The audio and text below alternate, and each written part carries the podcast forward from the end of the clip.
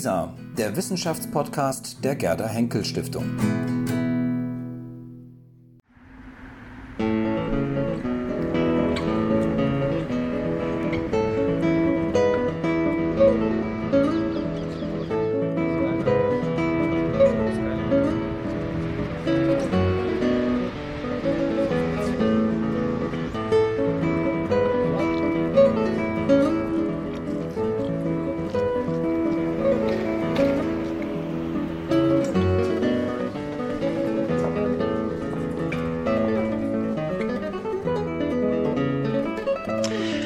Willkommen zu unserem 15. Geschichtstalk, zum zweiten nacheinander als virtuelle Ausgabe.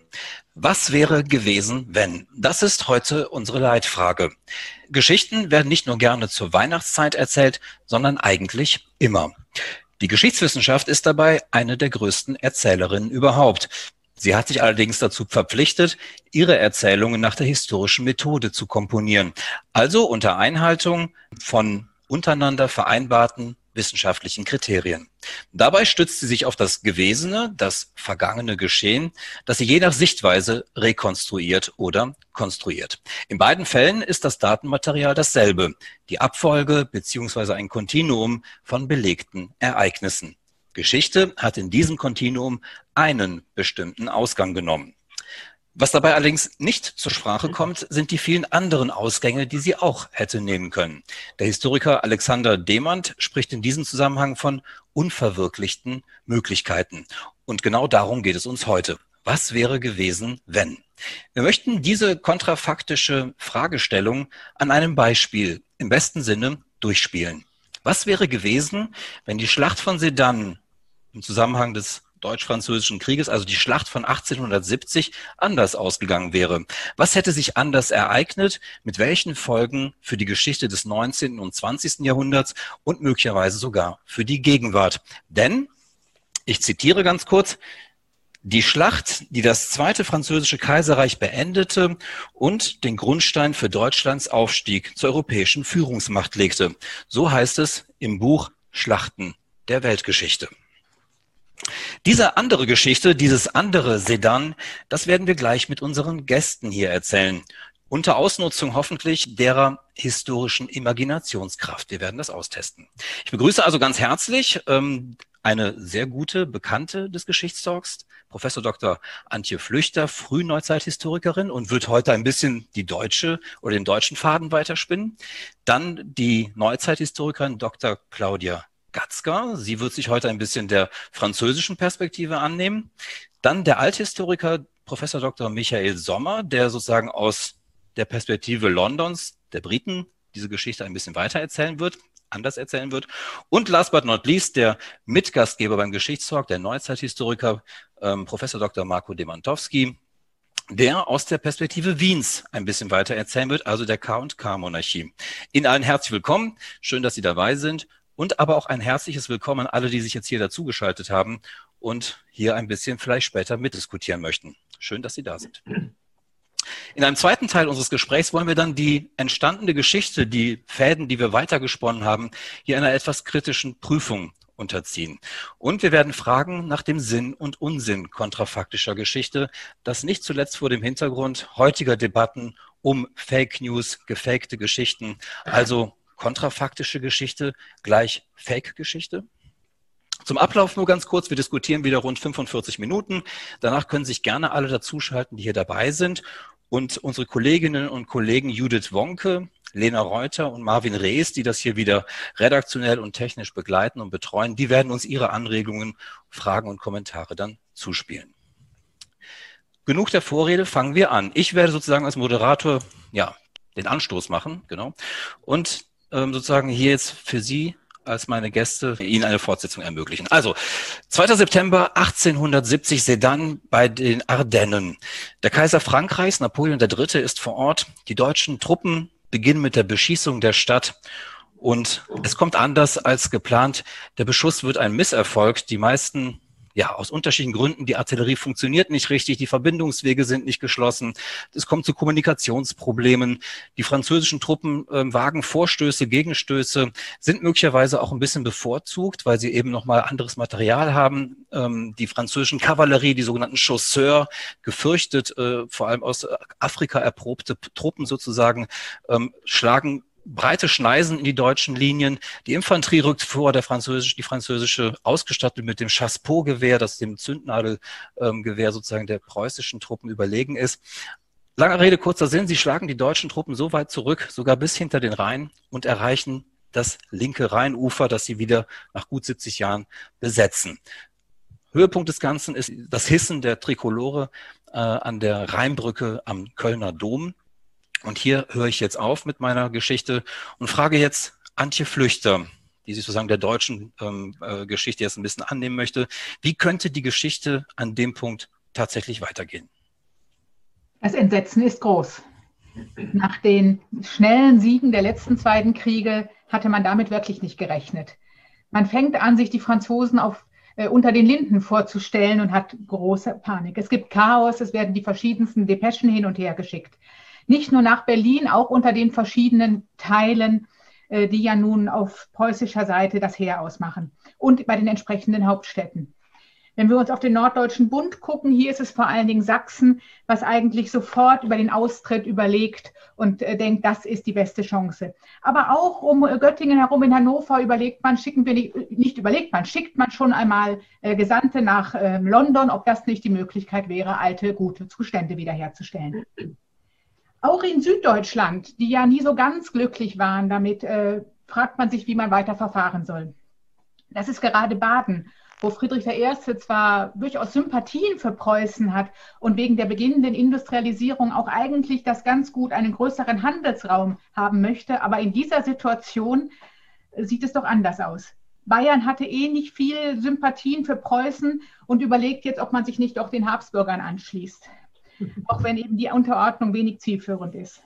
Es kommen aber auch wieder Diskussionen um ein drittes Deutschland auf. Nicht zuletzt, weil Ludwig von der Pforten, der sächsische ähm, Liberale, der auch viel mit äh, Bayern zu tun hatte und Österreich, aber vor allem mit Bayern, der wieder nach vorne tritt, der ein bisschen im Hintergrund war, kräftig dafür wirbt. Das funktioniert aber nicht, weil die wirtschaftlichen Interessen zwischen Baden und Bayern einfach zu verschieden sind.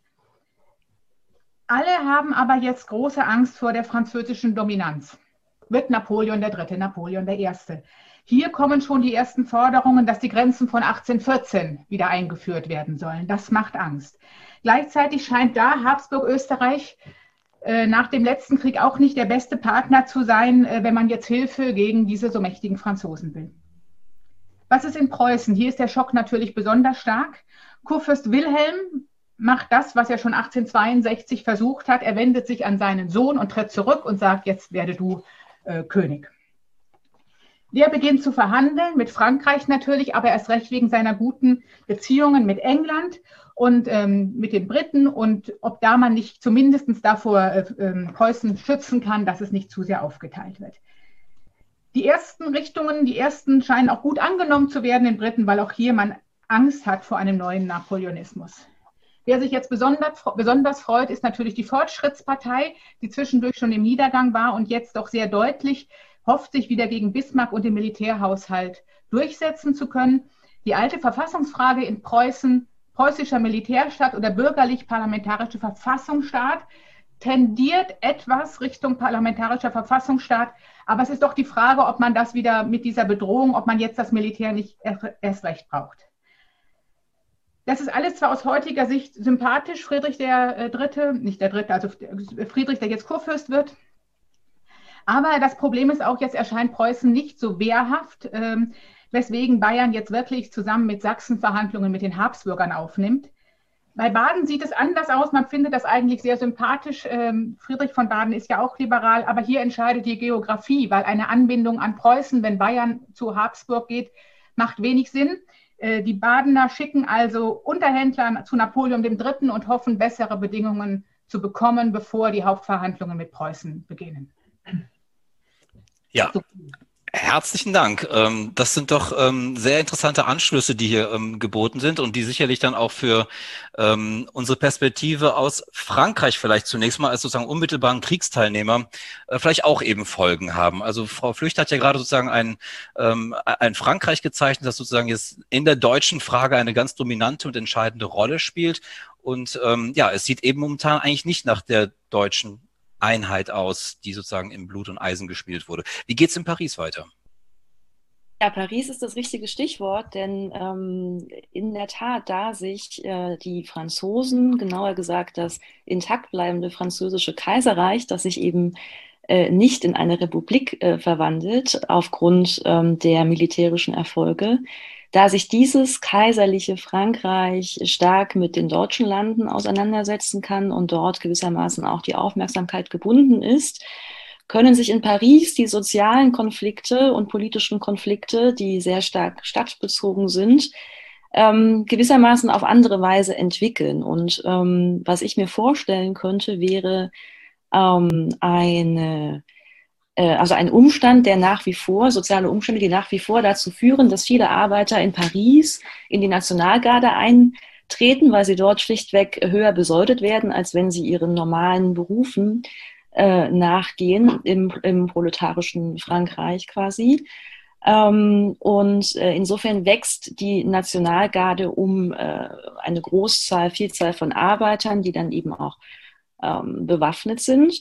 Und zugleich bilden sich in den Provinzen Frankreichs, äh, obwohl das Kaiserreich intakt bleibt, dennoch Volksheere, die ähm, die äh, sich entwickelnden Auseinandersetzungen in Paris, die dann zur Pariser Kommune führen, äh, unterstützen. Das heißt, die Pariser Kommunarden, ähm, die sich ähm, nun quasi nicht gegen die, nicht eine, eine nicht gegen eine nicht äh, erfolgende deutsche ähm, Belagerungen sozusagen wenden oder nicht im Zuge dessen entstehen, sondern äh, stärker mit Auseinandersetzungen äh, mit äh, dem Kaiserreich bzw. den Monarchisten beschäftigt sind. Die, die Konflikte dort spitzen sich zu. Die Kommunaden erhalten ähm, Unterstützung von Volksheeren aus der Provinz. Äh, Frankreichs, die eben auch äh, nicht mehr äh, beschäftigt sind mit äh, Auseinandersetzungen kriegerischer Art mit den Deutschen, weil die ja eben äh, nicht in Frankreich mehr sind. Und ähm, die Pariser Kommune wird dadurch ähm, nicht niedergeschlagen, sondern kann äh, quasi fortexistieren. Ähm, fragen Sie mich jetzt nicht nach den genauen militärischen Beweggründen für diesen äh, persistenten Sieg der Kommunaden. Dafür bin ich zu wenig militärhistorisch gebildet oder ausgebildet, aber aus irgendwelchen Gründen schaffen sie es, äh, Paris sozusagen zu verteidigen. Das heißt, ähm, in Paris haben wir seit 1871 ein, äh, eine Rätedemokratie. Äh, und es bilden sich ähm, eine von, von äh, radikalen, liberalen auch so quasi äh, vorgedachte ähm, ein Städtebund von Städterepubliken. Also ähm, das Pariser System wird imitiert in äh, Lyon, in Marseille, in, in Bordeaux. Äh, und es bildet sich quasi innerhalb dieses französischen Kaiserreichs, was äh, sehr stark mit Deutschland beschäftigt ist, ähm, eine, bilden sich gewissermaßen so räterepublikanische Inseln. Die sind politisch so strukturiert, dass sie ähm, tatsächlich nach dem Rätesystem funktionieren, wie das äh, in, der, in der Pariser Kommune angedacht worden äh, war. Das heißt, ähm, die, die, die Stadtbewohnerinnen und Stadtbewohner, Frauen wie Männer, wählen äh, auf ähm, Stadtteilebene. Und zwar wählen sie da Räte, die jederzeit absetzbar sind und die gebunden sind an äh, quasi das Mandat ihrer Wählerinnen und Wähler. Und diese Räte haben nicht nur legislative ähm, äh, Funktionen und Kompetenzen, sondern auch exekutive Kompetenzen. Äh, und es gibt in jeden, in den Großstädten so Räte, Rätehierarchien. Also es gibt Stadtteilräte und aus denen bilden sich dann wiederum ähm, die ja, vielleicht zentralen Stadträte. Dieses System ähm, lebt fort über ähm, einige Jahre, wenn nicht gar Jahrzehnte. Das führt zum Beispiel dazu, dass in Paris die großflächige Umgestaltung der Innenstadt äh, durch den Präfekten Osman, ich hoffe, den, hab den, ich habe den richtig ausgesprochen, gestoppt wird ähm, und Paris in seinen inneren Kern in vieler Hinsicht den mittelalterlichen, die mittelalterliche Topografie äh, behält. Ähm, dadurch, dass äh, Resteuropa nicht besonders angetan ist durch die äh, äh, französischen Städterepubliken finden keine Weltausstellungen in Paris statt. Das heißt, der äh, Eiffelturm wird nicht gebaut. Auch viele andere Boulevards werden nicht gebaut. Ähm, stattdessen finden vielleicht äh, Weltausstellungen stärker im französisch besetzten Rheinland statt, beispielsweise in Köln. Man könnte sich vorstellen, dass der Eiffelturm dann dort gebaut wird. Ähm, und ähm, die äh, entstehende zweite äh, sozialistische Internationale wiederum ähm, wird in Paris nach wie vor gegründet, 1889, aber eben verbunden nicht damit, dass zum Beispiel deutsche Arbeiterdelegierte nach Paris kommen und dort etwas mh, hm, wie soll ich sagen, verschämt gewissermaßen nationales, nationale Stereotype hegen, sondern sich vor allem dafür interessieren, wie das Rätesystem ganz konkret in der Praxis funktioniert. Das heißt, Arbeiterdelegationen, die äh, oder Arbeiterparteidelegationen, die nach Frankreich kommen, äh, in die Städte kommen, kriegen ähm, so einen Politikanschauungsunterricht äh, sozialistischer Art, wenn man so möchte ähm, was dazu führt, dass in der sozialistischen Internationale das ähm, Nationalismusproblem, was wir eben dort äh, beobachten können, sich nicht so ausprägt. Gerade die deutsche Sozialdemokratie ähm, ist sehr angetan vom äh, räterepublikanischen System Frankreichs und ähm, deswegen auch geneigt, äh, zusammen mit den französischen Sozialisten ähm, eine dezidiert anti-kriegs- äh, und, und äh, anti-imperialistische ähm, Politik äh, zu gestalten, derart vor allem, dass sich die deutschen Sozialdemokraten eben dafür entscheiden, mit den französischen Sozialisten zusammen Anfang des, des 20. Jahrhunderts auf jeden Fall den Generalstreik auszurufen, wenn äh, es zum Krieg kommt, egal ob es ein äh, sagen Präventionskrieg oder ein Verteidigungskrieg ist oder nicht. Ähm, und das, das führt schließlich dazu, dass 1914, ähm, als ähm, der Erste Weltkrieg ausbricht, fragen Sie mich jetzt nicht, ähm, wer unter diesen Bedingungen ähm, sozusagen, was die Juli-Krise ist, aber es gibt sie auch. Ähm, nur als der Erste Weltkrieg beginnt, gehen alle großen äh, Arbeiterparteien und Bewegungen in Westeuropa in den Generalstreik. So viel vielleicht. Ja, Frau Gatzka, vielen Dank. Darf ich Ihnen ähm, ähm, sozusagen aus dieser Stelle hier eine sehr hohe historische Imaginationskraft ähm, zusprechen? Ähm, die haben Sie wirklich bewiesen gerade. Ähm, vielen Dank. Das klang ja nach einem Pyrrhus-Sieg, wenn man so möchte, für Napoleon III. Ähm, eigentlich ein Kaiserreich und dann kommt aber die doch die sozialistische Revolution sozusagen von innen ähm, mit vielen ähm, Folgen auch für das Pariser Stadtbild. Also insofern eine breite Revolution, äh, politische bis äh, äh, städtearchitektonischer Art. Vielen Dank. Ähm, dann würde ich gerne mal über den Ärmelkanal ähm, hinausblicken und mal kurz die britische Perspektive einholen, Herr Sommer. Bis jetzt ist Großbritannien noch gar nicht gefallen in diesem Szenario. Was machen denn die Briten? Ähm, orientieren sie sich wieder mehr nach, ähm, oder orientieren sie sich diesmal mehr nach über den Atlantik sozusagen? Ka ka ähm, kapseln sie sich ganz von Europa ab oder intervenieren die irgendwie? Ja, also das Szenario jetzt, das ich hier für London zu verkünden habe, das ist sehr viel vorhersehbarer als das, was äh, Frau Gatzka äh, für, für Paris äh, vorschlägt. Ähm, es gibt eine Konstante der, der britischen Außen- und Europapolitik und das bedeutet, äh, Balance of Power, keine der europäischen Mächte äh, darf zu stark werden. Und das sind jetzt in dem System, das äh, durch, durch immer, im Grunde immer noch durch den Wiener Kongress abgesteckt ist, das sind vor allem die Flügelmächte, das sind Frankreich und Russland. Insofern schrillen jetzt äh, nach diesen alarmierenden Meldungen aus äh, Frankreich, schrillen in London, in Westminster sämtliche Alarmsirenen. Das bringt Westminster völlig aus dem Konzept. Man hat fest mit einem preußisch-deutschen Sieg hier gerechnet. Und äh, Preußen ist sozusagen für, für äh, äh, London der Stabilitätspfeiler äh, in, in Europa gewesen, der, um den sich dieses System, sozusagen ein reformiertes Wiener System herumgruppieren sollte. Das ist nun alles Makulatur. Und äh, es droht das Erstarken, das neuerliche Erstarken einer Flügelmacht, insofern also im Grunde genommen ein Wiederaufdämmern äh, des Szenarios äh, Napoleon I. Wir sind jetzt sozusagen post-französische Revolution. Frankreich ist die dominierende Macht auf dem europäischen Kontinent. Was kann Westminster tun? Letzten äh, setzt eine Regel Shuttle-Diplomatie äh, in, äh, äh in die Tat um. Es werden also äh, Diplomaten quer über den europäischen Kontinent geschickt, vor allem nach, nach St. Petersburg, aber auch nach Wien und nach Florenz, das ja noch die Hauptstadt Italiens ist zu diesem Zeitpunkt. Und man versucht also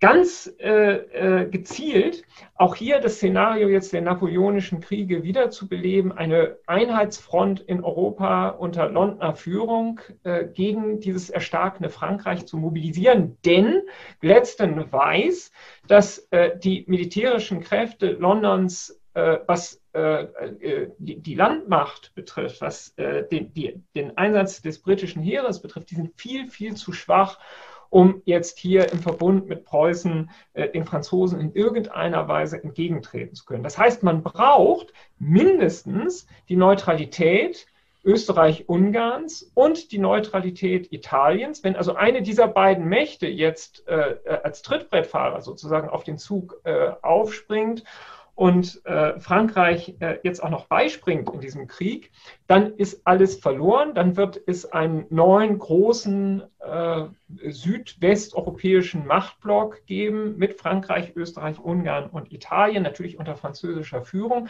Das kann London nicht wollen. Deswegen setzt man vor allem auf Russland. Russland, das ist jetzt sozusagen nach dem Krimkrieg, die, die Konstellation des Krimkriegs ist vergessen. Russland, das ist jetzt der große Prellbock, um dieses Frankreich zu stoppen. Insofern, äh, die Londoner Diplomaten reisen hektisch zwischen St. Petersburg und äh, Moskau äh, und, und äh, äh, London hin und her. Man versucht jetzt alles zu tun, damit Russland, das natürlich geschwächt aus dem Krimkrieg hervorgegangen ist und jetzt auch nicht unbedingt auf das nächste militärische Abenteuer schon wieder aus ist, unbedingt in diesen Krieg hinein zu manövrieren. Ähm, das ist das Erste. Und das gelingt. Das, äh, das, das, der Wahnsinn ist, dieses Kunststück Moskau bzw. St. Petersburg hinein zu manövrieren in den Krieg, das gelingt. Erneut sozusagen äh, äh, York von Wartenburg erlebt sozusagen wieder Auferstehung. Äh, es gibt eine neue, eine neue äh, äh, preußisch-russische Koalition. Die Konvention von Tauroggen ist sozusagen wieder da. Und äh, das ist jetzt sozusagen der Moment, den London jetzt produktiv umsetzt, um äh, schnell global Flöcke einzurammen und eigene Ziele, die man schon lange hegt, nämlich sich das französische Kolonialreich unter den Nagel zu reißen, das in die Tat umzusetzen. Die Royal Navy erhält selbstverständlich Auslaufbefehl und äh, die Franzosen, die jetzt auf dem kontinentaleuropäischen Kriegsschauplatz so engagiert sind und total abgelenkt sind von der kolonialen Welt. Die erleben jetzt äh, tatsächlich in Nordafrika, äh, überall äh, in Indochina, überall, äh, wo noch äh, französische Positionen äh, weltweit sind, die erleben dort ihr blaues Wunder. Die Briten überrollen die Franzosen regelrecht. Und das bedeutet, da äh, jetzt in dieser neuen Konstellation der Erste Weltkrieg auch nicht stattfindet und infolgedessen der Zweite Weltkrieg auch nicht stattfinden wird, dass äh, das British Empire noch heute im Jahr 2020 die beherrschende Weltmacht ist. Ja, vielen Dank, Herr Sommer. Ähm, auch ein sehr interessanter Ausblick. Wir würden sozusagen heute alle von London aus regiert. Ähm, da würde ich die Frage anschließen, was ist eigentlich mit Washington in dem Zusammenhang? Aber das ist sicherlich etwas, was wir auch mal später weiter diskutieren können. Die transatlantische Perspektive hatten wir jetzt nicht mitgedacht. Aber sehr interessant. Im Grunde fand ich jetzt, ähm, dass man sozusagen eine britische Konstellation eigentlich äh, unabhängig vom Ausgang des Krieges in irgendeiner gewissen Form eigentlich wiederfindet. Also das scheint mir doch eine gewisse Konstante zu haben. Ähm, das fand ich jetzt sehr interessant. Ähm, Sie haben jetzt auch eben Wien nochmal ins Spiel gebracht und da kommen wir jetzt zu Marco Demantowski, der wahrscheinlich jetzt aufgrund der Vorhersagen von Antje Flüchter von einem Habsburger Reich träumt, ähm, das möglicherweise bis an den Rhein jetzt reicht. Ähm, Bayern ist Teil des Habsburger Reiches, Württemberg, Baden gehört auch dazu. Ähm, Marco, ist das deine Vision für Österreich-Ungarn?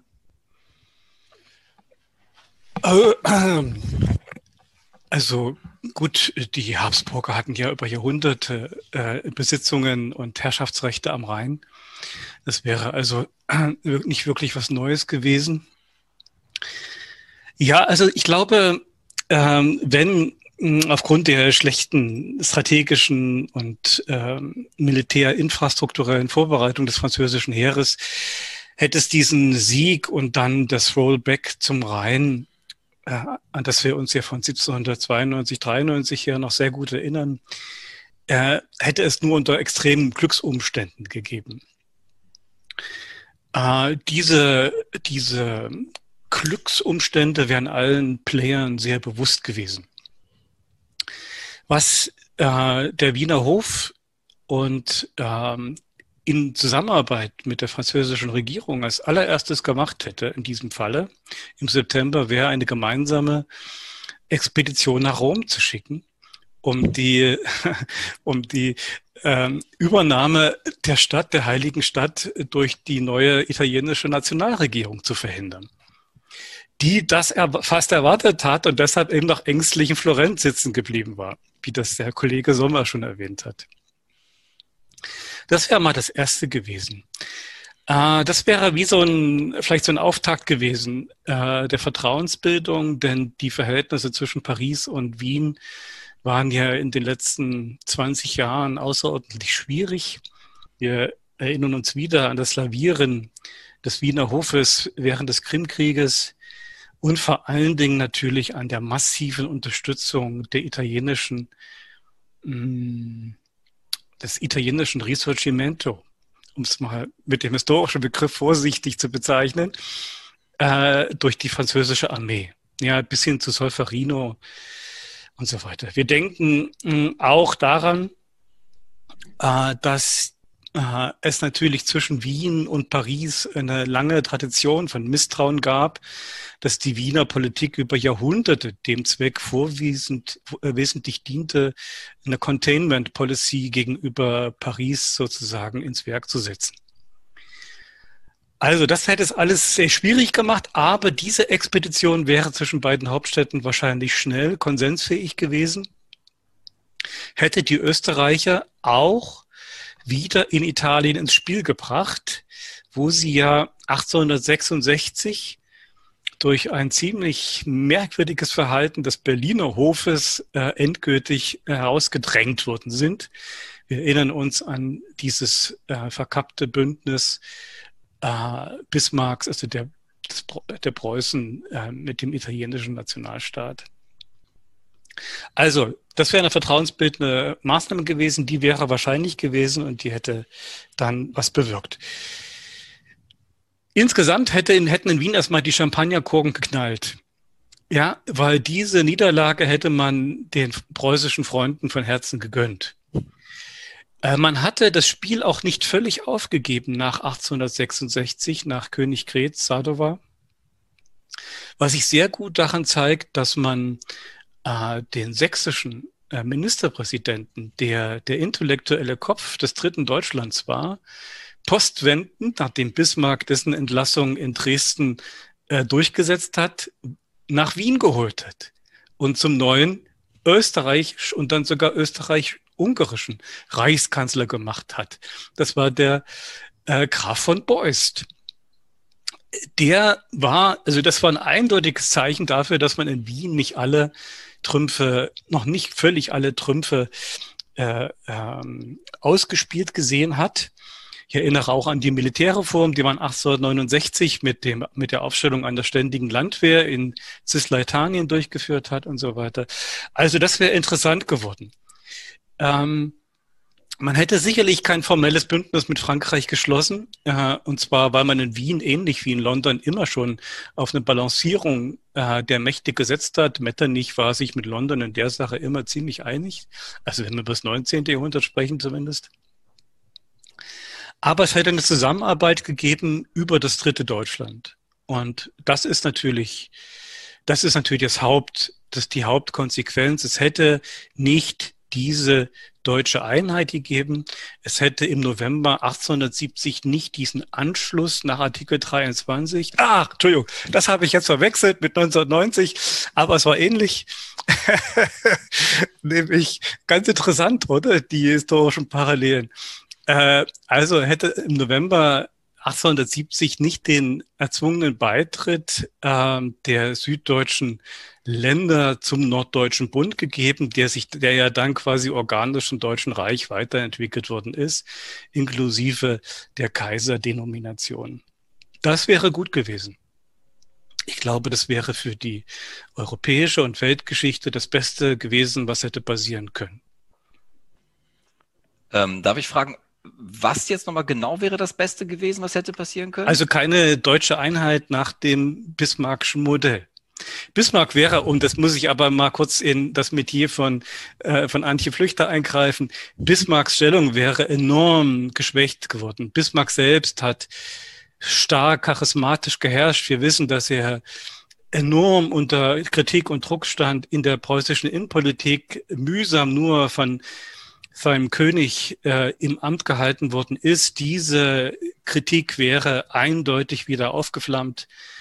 Ähm, die Welfenpartei und das äh, und äh, die Welfendivision hätte mobilisiert, äh, wie das Antje Flüchter schon genannt hat. Ähm, nein, das Bismarckische Projekt wäre gescheitert gewesen. Es wäre ein, ein liberaler äh, Minister, Ministerpräsident von Preußen geworden und man hätte einen, einen konföderierten Ausgleich äh, auf Basis des Deutschen Bundes, also in Weiterentwicklung des Deutschen Bundes gefunden und finden müssen. Und das wäre eine wunderbare, äh, eine wunderbare Aussicht gewesen. Frankfurt wäre von preußischer Besatzung befreit worden.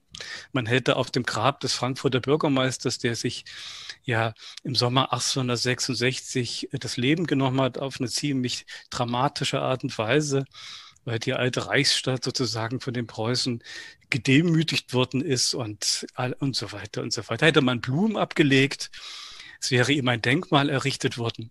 Und wir hätten überhaupt für andere Menschen Denkmäler gehabt, als die, die wir jetzt überall in diesen Städten sehen. Das wären keine schlechteren Denkmäler gewesen. Gut, gut. Dann ähm, will ich mal erstmal feststellen, ähm, das fand ich interessant, dass einige von Ihnen ähm, eben im Indikativ gesprochen haben und einige im Konjunktiv gesprochen haben. Das heißt, ähm, einige haben sich sozusagen wirklich darauf eingelassen und haben das ähm, einfach mal wirklich weiter gedacht im Indikativ, das und das ist dann passiert. Während beispielsweise Marco Demantowski gerade sehr vorsichtig im Konjunktiv gesprochen hat, mal viel von hätte und wäre, aber es war ja auch die Leitfrage, was äh, wäre, wenn. Ähm, das führt mich jetzt mal zu der Frage, wenn wir das Ganze jetzt mal nochmal zurück betrachten. Ähm, erstmal vielen Dank für die ähm, tollen ähm, Überlegungen und die, ähm, wie ich finde, auch wirklich bedenkenswerten Überlegungen, denn das, darum geht's ja sozusagen, zu zeigen, wie fahrtabhängig ist tatsächlich Geschichte, ähm, was ist plausibler und was ist möglicherweise völlig unplausibel gewesen.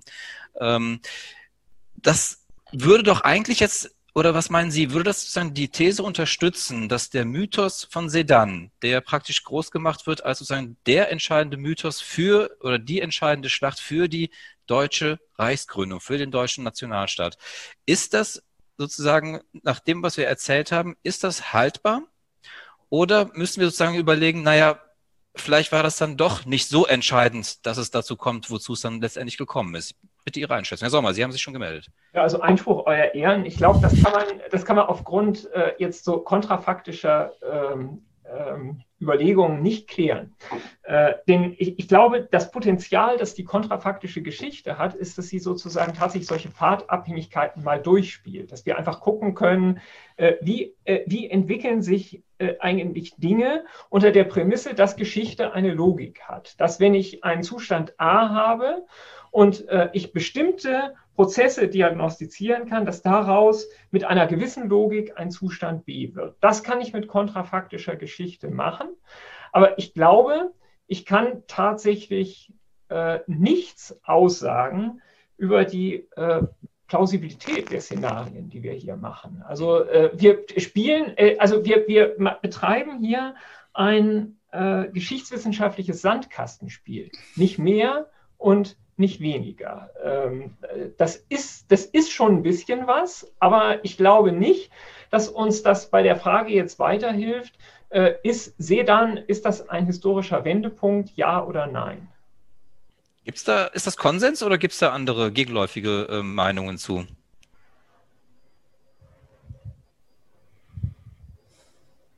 Ja, bitte, Marco. Ja, Sandkastenspiel natürlich ist mir allerdings, äh, ich würde es etwas stärker formulieren. Äh, wir, wir diskutieren ja strategische Optionen.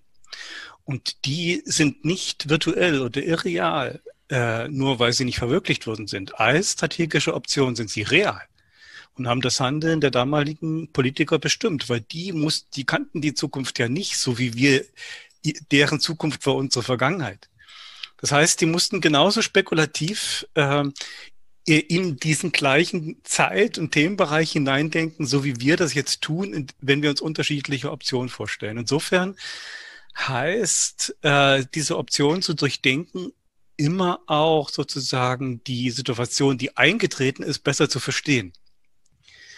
Äh, weil sie nämlich die Intention und die äh, Handlungsoptionen der Akteure besser verdeutlicht.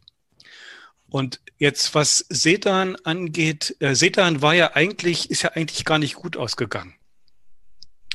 Denn ähm, die, äh, die deutschen Mächte, also Bismarck und andere, wussten ja sehr genau, wie die innenpolitische Situation in Paris aussieht. Und äh, dass sich äh, der Kaiser dem Preußen ergibt, war nicht gewollt und nicht gewünscht. Äh, weil was dann passiert, äh, äh, hätte sozusagen durchaus eine Konstellation geben können wie am Ende des äh, 18. Jahrhunderts. Hat es auch partiell, nur dass sie nicht so erfolgreich war, nämlich ein Volkskrieg, der republikanisch und demokratisch legitimiert wird als Verteidigungskrieg. Diese und genau dies hat ja dann eben auch noch so eine Verlängerung bis Ende Januar der Kriegshandlung geführt mit vielen, vielen Opfern, auch auf deutscher Seite. Also insofern ja, Sedan äh, wurde in der deutschen, deutschsprachigen Tradition mythifiziert, weil Sedan vom schmutzigen Krieg, der viele Opfer gekostet hat, nach Sedan wunderbar abgelenkt hat und man eine direkte Linie ziehen konnte vom 3. September zum 18. Januar. Äh, und das ist das, worum sozusagen der borussischen Geschichtsschreibung auch ging. Mhm. Wer möchte noch was dazu sagen? Kontrafaktische Geschichtsschreibung. Was ist sozusagen, was, was gewinnen wir dabei? Ja, Frau Gatzka. Ich weiß gar nicht genau, ob, das, äh, ob ich jetzt Ihre Frage beantworten kann, was wir da, dabei gewinnen. Äh, ich bin auch noch gar nicht so bereit, auf diese Metaebene zu gehen, glaube ich, sondern mhm. bin noch ein bisschen bei Sedan selbst und bei ähm, äh, vor allem Marco Demantowskis ähm, These. Also ich frage mich noch so ein bisschen, inwiefern Sedan eigentlich äh, tatsächlich die, die Nation, Nationalstaatsgründung präjudizierte oder nicht. Denn natürlich ähm, können wir davon ausgehen, dass äh, eine Niederlage in Sedan oder überhaupt, überhaupt eine Niederlage im Deutsch-Französischen Krieg die Einigung ähm, nicht 1871 gebracht hätte und verzögert hätte. Aber was spricht eigentlich dagegen anzunehmen, dass sie dann 1890 vielleicht gekommen wäre, nach Bismarck? Ähm, denn wir haben ja nun also A, ähm, sehr starke nationale Kräfte, nationaldemokratische Kräfte in, in Deutschland. Ne? Also das erste, also nicht ohne Grund äh, sind äh, am 18. Januar in Versailles äh, Abgeordnete des Parlaments zugegen, die eben daran erinnern, dass das äh, Frankfurter äh, Parlament von 1848, 49 dasjenige war, was sozusagen den Anspruch auf die nation nationale Einheit ähm, äh, vertrat. Und diese Kräfte sind ja noch da. Und wir haben dann auch äh, immerhin diese nationale Begeisterungswelle, als es eben zum Deutsch-Französischen Krieg kommt, auch in süddeutschen Ländern, äh, obwohl man dort eben ne, der, der preußischen Suprematie, ähm, äh, die, die preußische Suprematie auf jeden Fall verhindern möchte in so einem Einheitsstaat. Also, ähm, also wir können darüber sprechen, was äh, Sedan ähm, vor allem für das deutsch-französische Verhältnis ähm, bedeutet hat. Das ist das eine. Aber die andere Frage ist die Nationalstaatsgründung, die für meine Begriffe damit nicht präjudiziert ist. Die hätte auch 1900 noch kommen können. Und vielleicht können wir, das wollte ich einfach nur noch mal sagen, bevor wir jetzt da, also bevor wir da, davon dann auf die Metaebene gehen und über so kontrafaktische Fragen sprechen. Aber also wir reden einerseits über die, den Einfluss von Ereignissen, aber hinter Ereignissen liegen ja auch immer größere Strukturen, wenn man das mal so ganz abstrakt äh, und ein bisschen blöd, das ist ein dummer Begriff eigentlich, äh, bezeichnen will. Und die Strukturen, ähm, dies, die ähm, bleiben, ähm, also da, die sind kontrafaktisch schwieriger gewissermaßen anzu, anzufassen ähm, als Ereignisse. Mhm. Aber Frau Flüchter, ähm, da möchte ich Sie jetzt fragen, ähm, wir haben, also Frau Gask hat gerade rausgearbeitet, Strukturen und Personen, einzelne Akteure oder einzelne Ereignisse beispielsweise. Ähm, wie ist das jetzt beispielsweise bei so Schlachten, denen auch sowas zugesprochen wird, wie eine Entscheidungsschlacht zu sein, ähm, wo so viele Zufälle möglicherweise eine Rolle spielen, ähm, wenn die sich irgendwie anders ereignet hätten, wenn, ähm, weiß ich nicht, in dem vielleicht, vielleicht so ein Erdbeben sich ereignet hätte oder es wäre zu sinnflutartigen Regenfällen gekommen oder weiß der Teufel was. Also es gibt ja eine Reihe von Dingen, die möglich gewesen wären die sozusagen vielleicht auch nicht von ähm, Strukturen abhängen, sondern vielleicht von ganz persönlichen menschlichen Entscheidungen von einzelnen Entscheidungsträgern. Wenn Moltke beispielsweise an einem Herzinfarkt gestorben wäre beim äh, äh, Sturm auf äh, Sedan und nicht mehr hätte die entscheidenden äh, Anweisungen geben können und so weiter und so fort. Ähm, wie sehen Sie das Verhältnis zwischen sozusagen diesen Strukturen und den, ähm, den, den, den persönlichen Akt oder den Akteuren? Ähm, in letzter Zeit oder vor allem in den 70er Jahren ist ja sozusagen das eine gegen das andere zurückgefahren worden. Wir haben gesagt, wir sprechen vor allem von Strukturen, wir wollen die Ereignisgeschichte zurückfahren ähm, und so weiter und so fort. Wie sehen Sie das? Mikro freischalten. Ähm, ich muss die ganze Zeit daran denken, wegen diesem Mythos von Sedan, an den Mythos äh, des Thesenanschlags von Luther. Ja, jetzt, weil das irgendwie auch, und da denke ich, ist ganz ein bisschen, was auch Frau, äh, Frau Gatzka gerade gesagt hat, das hätte auch noch ein paar Jahre, also die Einigung hängt ja nicht nur an diesem Sedan, sondern das ist wirklich, denke ich, konstruiert worden hinterher. Ja? Das, also das ist das eine, das ist dieser Mythos. Zu dem Ereignis und Struktur würde ich auch wieder Claudia Gatzka zustimmen, dass wir ja an dieses, äh, wenn es um Personen geht, Ereignisse kontrafaktisch so gut drankommen, während wir an die Strukturen weniger drankommen. Andererseits, das 19. Jahrhundert ist nicht mein Spezialgebiet, habe ich für diese Sitzung mich so viel mit Strukturen beschäftigt und überhaupt ganz, also ich finde, dass man nochmal ganz neu darüber nachdenkt, welche sind denn nicht nur Strukturen oder Ereignisse, sondern auch welche Strukturen sind wichtig. Und ähm, so glaube ich, dass das ist banal, das ist natürlich eine Dialektik. Also ohne die, also Belgien wäre nie Hegemonialmacht geworden, ja. Äh, aber trotzdem ist die Frage, ob ohne Schlacht von Sedan nicht trotzdem äh, die Einigung gekommen wäre, auch wenn wir es jetzt anders erzählt haben. Aber über dieses Verhältnis, finde ich, denkt man kontrafaktisch viel tiefer nach, als wenn man nur, das heißt nur, wenn man versucht zu erklären, warum etwas passiert ist. Mhm, mh. Herr Sommer, Sie haben sich gemeldet. Ja, also interessant wird es meiner Meinung nach, wenn wir uns erstmal fragen, wo wollen wir den kontrafaktischen Hebel eigentlich hier überhaupt ansetzen? Wollen wir ihn bei Sedan ansetzen? Also haben wir jetzt sozusagen Macmahon äh, da schon im Kessel von Sedan und äh, da läuft jetzt irgendwas schief? Äh, oder setzen wir den Hebel vielleicht früher an? Mhm. Äh, äh, lassen wir die preußische Feindaufklärung versagen und äh, dann passiert nicht etwas ganz anderes. Dann findet Sedan ja überhaupt nicht statt dann marschieren nämlich diese beiden Heere aneinander vorbei. Dann marschieren die Franzosen an der belgischen Grenze ostwärts auf Metz zu und die Deutschen marschieren dann nicht weiter südlich der Franzosen auf Paris zu. Das wäre eine hochinteressante Frage. Was passiert eigentlich dann? Äh, ja, also was passiert, wenn es überhaupt keine Schlacht von Sedan gibt? Ähm, oder wir äh, fragen uns, was wäre eigentlich passiert äh, im, im äh, Feldlager von Chalon-sur-Marne? Äh, als äh, die äh, französische Regierung den MacMahon äh, kontaktiert und äh, sagt, hier, äh, lieber MacMahon, du äh, marschierst jetzt bitte schön nach Osten, nach Metz und nicht nach Westen, um Paris gegen die Preußen zu verteidigen. Was wäre passiert, wenn äh, sich die Eugenie da nicht durchgesetzt hätte, sondern MacMahon seinen Kopf durchgesetzt hätte und äh, die Franzosen eben Paris verteidigt hätten. Also erstmal diese Frage, wo setzen wir den kontrafaktischen Hebel an? Dann die zweite Frage ist, meiner Meinung nach, wo ist es überhaupt sinnvoll, den kontrafaktischen Hebel anzusetzen? Und da würde ich jetzt sagen, bei bestimmten Sachen ist es eben nicht sinnvoll. Äh, die preußische Feindaufklärung war der französischen so überlegen, dass äh, dieser, dieses Szenario eigentlich so im Bereich des Unwahrscheinlichen ist, äh, dass die aneinander vorbeimarschieren, äh, dass wir das ausschließen können. Die äh, französische Führung, äh, die politische und die militärische Führung, die waren so notorisch chaotisch, dass wir äh, das fast ausschließen können, dass äh, die äh, die richtige Entscheidung dort treffen. Und als MacMahon dann schon im Kessel ist, da ist es eigentlich nach gerade völlig unmöglich, dass er da jetzt noch die Situation rettet. Das heißt, wie auch immer wir das drehen und wenden, wenn, es, wenn wir beim Militärischen hier sind, müssen wir eigentlich sagen, im Grunde ist da jede kontrafaktische Überlegung sinnlos, weil wir nicht diese Kontingenzen da drin haben. Wir sind immer im Bereich der Strukturen.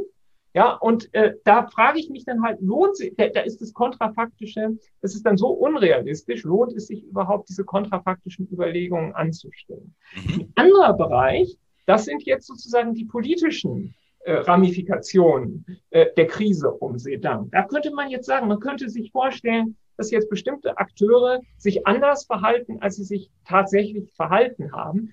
Da würde ich dann sagen, da äh, ist kontrafaktisches Nachdenken unter Umständen durchaus sinnvoll und kann äh, da weiterführen. Vielen Dank. Die beiden Damen haben sich gemeldet. Den würde ich jetzt gerne erstmal den Vortritt lassen, Marco. Ja, Frau Gatzka oder Frau Flüchter, bitte. Dann mache ich ganz kurz. Ich, ich würde einfach anschließen an die, äh, an die Fragelogik äh, von, von Herrn Sommer, würde ich ähm, anschließen wollend ähm, fragen, waren die Strukturen ähm, in Deutschland, aber auch in Europa mit Blick auf Nationalstaatsgründungslogik, das ist ja auch sozusagen ein, äh, das ist auch einfach vogue im 19. Jahrhundert, waren die Strukturen so ausgeprägt, äh, gewissermaßen auf Nationalstaatsgründung hingeeicht, dass es relativ wahrscheinlich ist, dass auch ein Verlust, äh, in, äh, ein, eine Niederlage in Sedan oder eine Niederlage im Deutsch-Französischen Krieg früher oder später zur deutschen Einigung geführt hätte. Das fände ich eine interessante Frage. Und da, da könnte man, glaube ich, das, was, was ähm, Herr Sommer gerade ansprach, ähm, ne, die Kontingenzen immer schön, schön sozusagen raus, rausarbeiten. Frau Flüchter. Bei mir eigentlich auch ganz kurz. Ich wollte nur noch mal äh, darauf hinweisen, äh, dass Michael Sommer jetzt ja eigentlich auch nur Ereignisstruktur kontrafaktisch angesprochen hat, also keinen anderen Hebel. Und das fände ich dann auch mal interessant. Nehmen wir doch mal an, Bayern hätte eine Frühindustrialisierung gehabt, ganz viele Eisenbahnen, einen riesigen Fluss, der durchgeht. Und also das ist komplexer irgendwie, oder, aber das wäre noch eine ganz andere Art kontrafaktisch, ja, die wir ganz ausgelassen haben. Ja. Aber wie Frau Gatzka gesagt hat, das Ereignis äh, vom Ereignis her leichter ist. Mhm, ja, richtig. Marco oder Matowski? Ja, haben sich jetzt so einige Punkte angesammelt. Durch Bayern ging ja ein Fluss. Man darf ja nicht vergessen, dass Bayern eben auch damals bis zur französischen Grenze reichte. Ähm, ja, also man muss sich das mal vorstellen. 18. Januar, was das für eine Provokation war und eine Demütigung. Denn äh, der Krieg war ja noch nicht entschieden der Krieg tobte noch. Warum macht man diese Kaiserproklamation in Versailles? Das ist die Demütigung für die Franzosen, ja. Aber warum machen sie am 18. Januar und nicht äh, einfach ein paar Tage später, wenn der Krieg entschieden ist? Warum? Weil das der Tag war, an dem 1700, also am Anfang des 18. Jahrhunderts sich äh, die preußischen Herzöge von, also die Herzöge von Preußen, die Königskrone selbst aufgesetzt haben in Königs Königsberg. Das, also, das war die, diese symbolische, dieser symbolische Appell, dass die Preußen sich selbst die Krone aufsetzen, äh, die man, deswegen war das am 18. Januar. Also es war für die süddeutschen Staaten eine, äh, eine, eine wirklich ein, eine harte Demütigung. So, aber jetzt äh, zur Einheit. Ähm, also, man darf nicht vergessen, vor vier Jahre zuvor gab es einen schweren und blutigen Krieg äh, preußische äh, Truppen sind in Hannover einmarschiert, in Frankfurt einmarschiert, äh, nach Bayern marschiert. Es gab viele Tote. Es gab sehr viel Hass.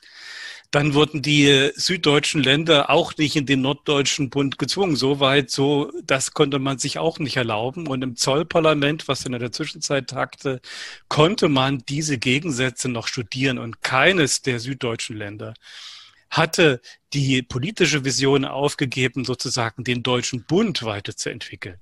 Denn da war man sich einig, dass man sozusagen ein, ein einheitliches Wirtschaftsgebiet wollte, bei allen Differenzen in Zollfragen im Einzelnen. Wir erinnern uns, dass ähm, dass Hamburg und Bremen erst Ende der 80er Jahre dieser Zollunion beigetreten sind, obwohl sie zum Reich gehörten.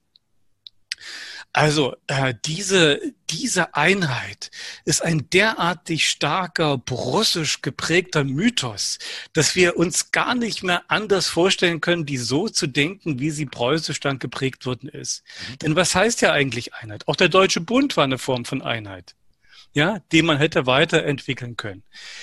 Einheit, ja. Es gibt auch die sächsische Einheit und die bayerische Einheit. Auch das war aber eine große Frage. Montgelat hatte damit am Anfang des 19. Jahrhunderts viel zu tun, die bayerische Einheit zu konstruieren.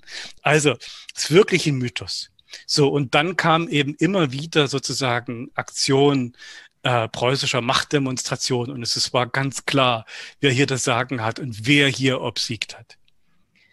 Dann der kontrafaktische Hebel, das finde ich sehr interessant. Ähm, finde ich auch wichtig, äh, wenn man so solche Szenarios konstruiert, die ich grundsätzlich sollte man das tun, auch in der im Studium, dann den richtigen Zeitpunkt zu finden. Und der richtige Zeitpunkt wäre vielleicht eher der 13. Juli gewesen, der bessere Zeitpunkt. Nämlich an dem Zeit, der Tag, an dem äh, die Emse de Pesche gefaked wird und äh, äh, Napoleon III. in Paris mit diesem Sturm der Entrüstung konfrontiert wird. Mhm. Auch Napoleon III.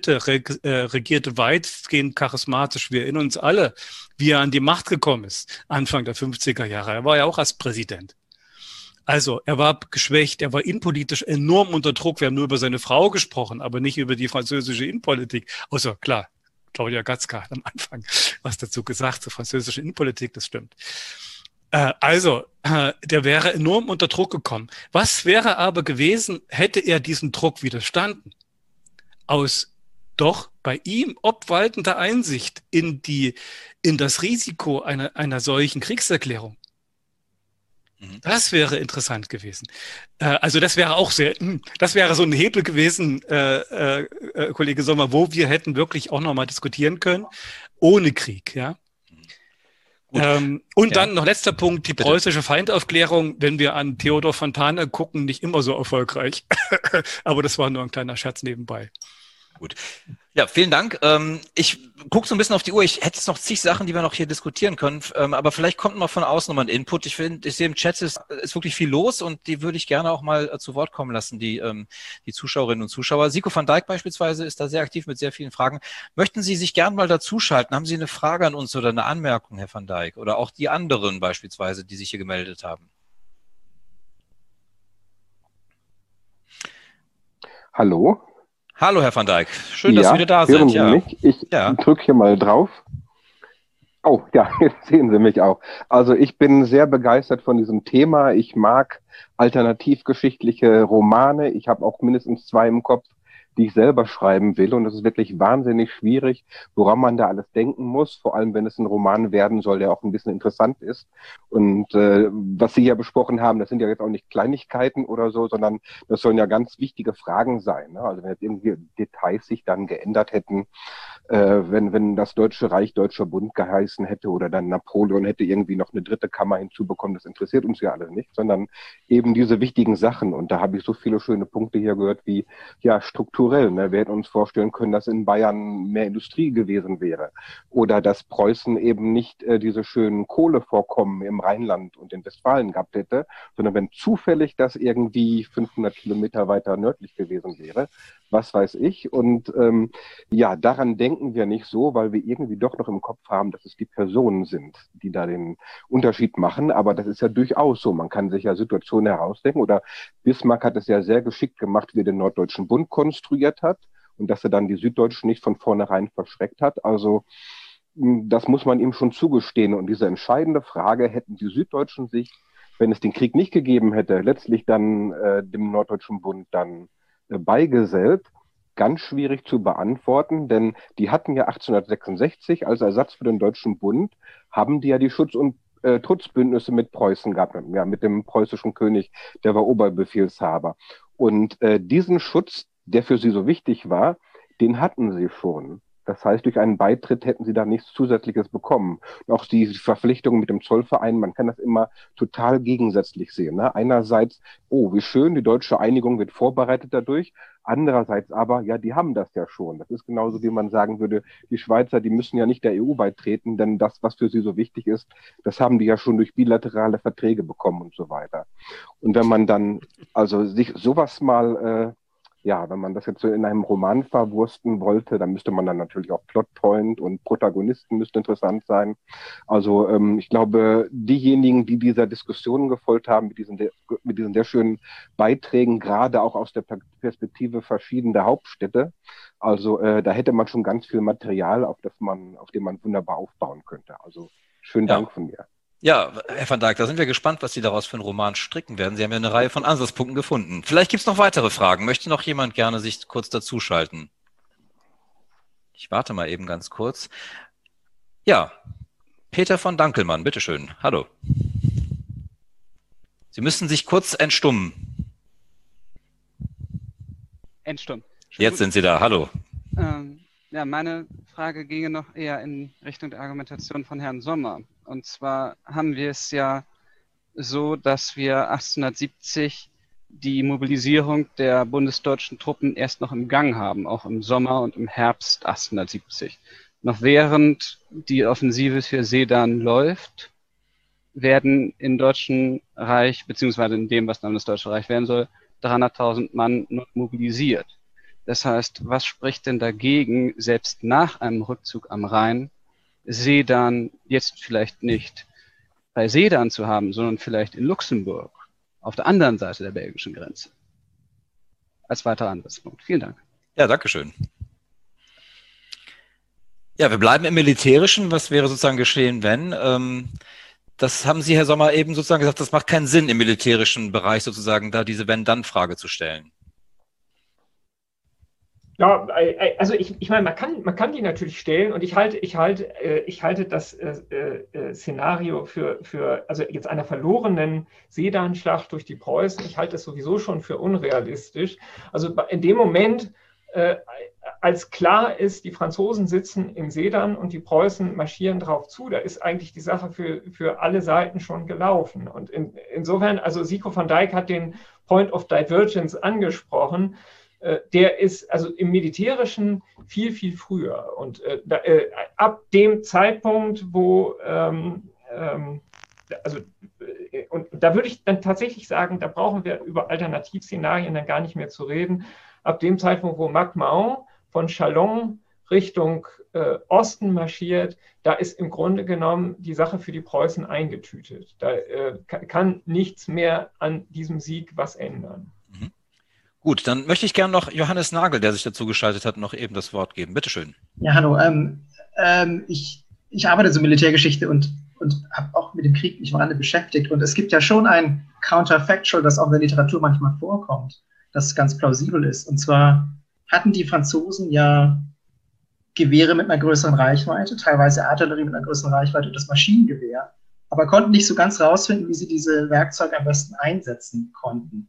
Und es gibt ja schon die Spekulation, hätten sie zum Beispiel das Maschinengewehr nicht der Artillerie zugeteilt, sondern für, für die defensive Taktik in Schützengräben besser verwendet, ähm, wäre es zumindest on the ground für die besser gelaufen. Das hätte ja vielleicht noch was ändern können. Also ich denke, das ist doch ein plausibles Szenario vielleicht. Ähm, und dazu hätte es ja nicht viel gebraucht. Die Ideen dazu gab es ja. Es hätte also nur jemand anderes zum richtigen Zeitpunkt die richtige Idee formulieren müssen oder in der richtigen Position sein müssen, um zu sagen, wir nutzen das Maschinengewehr anders und dann verlaufen diese Angriffe der Preußen viel blutiger und die ganze Taktik der Preußen gilt hinterher eigentlich als Misserfolg. Das, das kann ich mir schon vorstellen. Ja, ja, vielen Dank, Herr Nagel. Ich möchte jetzt gar nicht zu tief sozusagen in diese ähm, Militär- oder Waffenhistorische ähm, Debatte einsteigen, aber ich finde, er spricht ja doch einen sehr wichtigen Punkt an, Herr Nagel, sozusagen, dass persönliche Entscheidungen möglicherweise, dass ähm, Stellschrauben, die vielleicht in Abläufen von Entscheidungsprozessen, militärischen Entscheidungsprozessen, da doch vielleicht eine größere Rolle gespielt haben und dass man da vielleicht dann doch wiederum auf das, ähm, ja, obwohl vielleicht auch hier wieder das Strukturelle dann doch wieder eine Rolle spielt. Also das ist doch wahrscheinlich eine interessante ähm, Friktion, die wir da haben zwischen dem strukturellen und dem wirklich ähm, individuellen einzelnen Ereignis vielleicht in dem Fall. Marco, du hast dich gemeldet. Du musst dich freischalten, bitte. Ist gar kein Zweifel, dass äh, bei den Franzosen es vor allen Dingen eben an militärstrategischer Vorbereitung und Führung gemangelt hat. Die hätten den preußischen Generalstab gebraucht oder die hätten sozusagen so geschickt agieren müssen wie unter anderen Bedingungen dann 1792. Ich wollte noch was zu den Schutz- und Trutzbündnissen sagen. Äh, diese sind erzwungen gewesen und wurden deshalb auch geheim gehalten von den süddeutschen Regierungen. Und als sie dann äh, zwei Jahre später, glaube ich, publik wurden, dann gab es ein riesengroßes Bohe, was dann wiederum die Wahlen zum Zollparlament in einer Art und Weise beeinflusst hat, dass eben viele, viele Preußen-Fresser, wie man sie abfällig genannt hat, äh, in das Zollparlament eingezogen sind. Also diese Schutz- und Trutzbündnisse, die wären über Nacht verschwunden gewesen, wenn die Preußen Schwäche gezeigt hätten. Das wollte ich nur noch kurz einwerfen. Gut. Darf ich, äh, Entschuldigung, ich muss ein bisschen auf die Uhr gucken. Wir haben jetzt fast eine Stunde rum. Ich möchte gerne noch sozusagen unsere Eingangsfrage oder den Titel unserer Sendung nochmal fragen. Ist kontrafaktische Geschichte gleich Fake-Geschichte? Ja, Herr Sommer? Nein, auf gar keinen Fall, denn ich meine, sie, sie macht ja explizit, dass sie kontrafaktisch ist. Also wer, kontra, wer von, schon von kontrafaktischer Geschichte redet, der äh, spielt ja mit offenen Karten. Und äh, wenn ich mit offenen Karten spiele und nicht den Anspruch äh, stelle, dass das äh, äh jetzt hier tatsächlich reale Geschichte ist, äh, was ich verkünde, äh, dann ist das doch intellektuell redlich. Und das hat mit Fake News nicht das Mindeste zu tun. Ist es ein bisschen was anderes? Glaube ich, die Frage, die man sich jetzt stellen muss, ist, ob wir nicht alle bei unseren Szenarien gewisse normative Elemente mit reingemischt haben. Ja, also bei, bei dem Sachsen, äh, nein, Marco, der weiß das äh, strikt, strikt von sich. Ja, also die sächsische Perspektive ist hier sozusagen, äh, ver, vermischt die, das, das Kontrafaktische mit dem Normativen. Meine sozusagen jetzt sehr, sehr äh, äh, anglophile Perspektive äh, spielt da sozusagen eine Rolle, dass ich zehn Jahre im Königreich gelebt habe das ist, das ist, glaube ich, das ist, glaube ich, das Risiko, dass wir ein bisschen, äh, wenn wir kontrafaktische Geschichte betreiben, mhm. dass wir dann das Seiende und oder beziehungsweise das Nichtseiende und das Sein Sollende miteinander vermischen. Und äh, da, äh, das ist vielleicht äh, insofern interessant, als dann die kontrafaktische Geschichte mehr über den erzählt, der sie schreibt, als über die Geschichte selbst.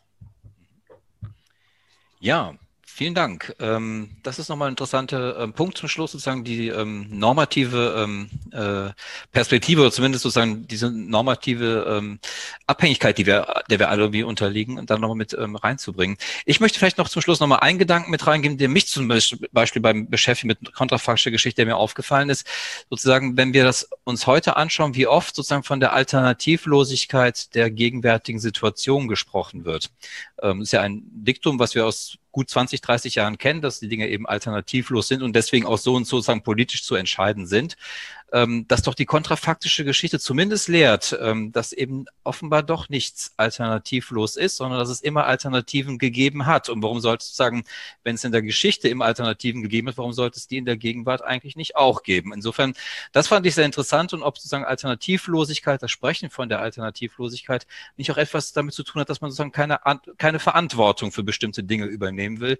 Denn wenn man Alternativen hat, muss man sich irgendwann für eine entscheiden und damit auch die Verantwortung übernehmen. Das war sozusagen das, was mir im, äh, in der Auseinandersetzung mit kontrafaktischer Geschichte noch so eingefallen ist. Aber ich möchte gar nicht das Schlusswort haben. Vielleicht hat jemand anderes noch ein viel, viel schöneres Schlusswort. Frau Gatzka, Sie haben sich entstummt. Ja, ich wollte ähm, zur, zum Thema ähm, Normativität äh, in der kontrafaktischen Geschichtswissenschaft eigentlich nur ähm, kommentieren, dass das Normativitätsproblem für meine Begriffe auch in der nicht kontrafaktischen Geschichtswissenschaft besteht. Wir können da natürlich keine Fake History betreiben im Sinne von, und wollen wir auch nicht, im Sinne von der willentlichen Verfälschung äh, geschehener Tatsachen. Allerdings ist die Art, wie wir erzählen, also zumindest in Überblickswerken und äh, sogenannten Standardwerken, die dann bei großen Publikumsverlagen erscheinen, die also definitiv äh, von unseren normativen Grundannahmen und Überzeugungen durchdrungen. Nur besser versteckt, das können Historikerinnen und Historiker sehr, sehr gut, das zu verstecken. Ähm, und darüber äh, könnte man auch mal ein, eine ganze, einen ganzen Talk äh, machen. Ja, also ein schöneres Schlusswort hätte ich mir gar nicht zu Weihnachten wünschen können. Vielen Dank ähm, für diese Perspektive, die Sie uns gegeben haben. Wir können wirklich mal darüber sprechen bei nächster Gelegenheit.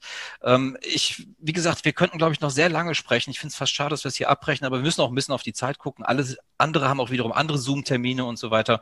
Insofern ähm, möchte ich Ihnen allen sehr danken, dass Sie sich die Zeit genommen haben, ähm, mit uns ähm, eine Stunde über kontrafaktische Geschichte zu sprechen, einfach mal die Geschichte weiterzuspinnen, einfach mal wirklich den eigenen Gedanken freien Lauf zu lassen und zu überlegen, was passieren könnte oder hätte passieren können. Insofern vielen Dank allen. Ähm, schönen Dezember noch, schöne Adventszeit und wenn wir uns nicht mehr sehen sollten, dann schöne Weihnachten und schöne Feiertage. Und ich hoffe, wir sehen uns im kommenden Jahr dann auch wieder, möglicherweise mit dem Thema, das Frau Gatzka vorgeschlagen hat. Würde ich mich sehr freuen. Schönen Dank an alle. Tschüss.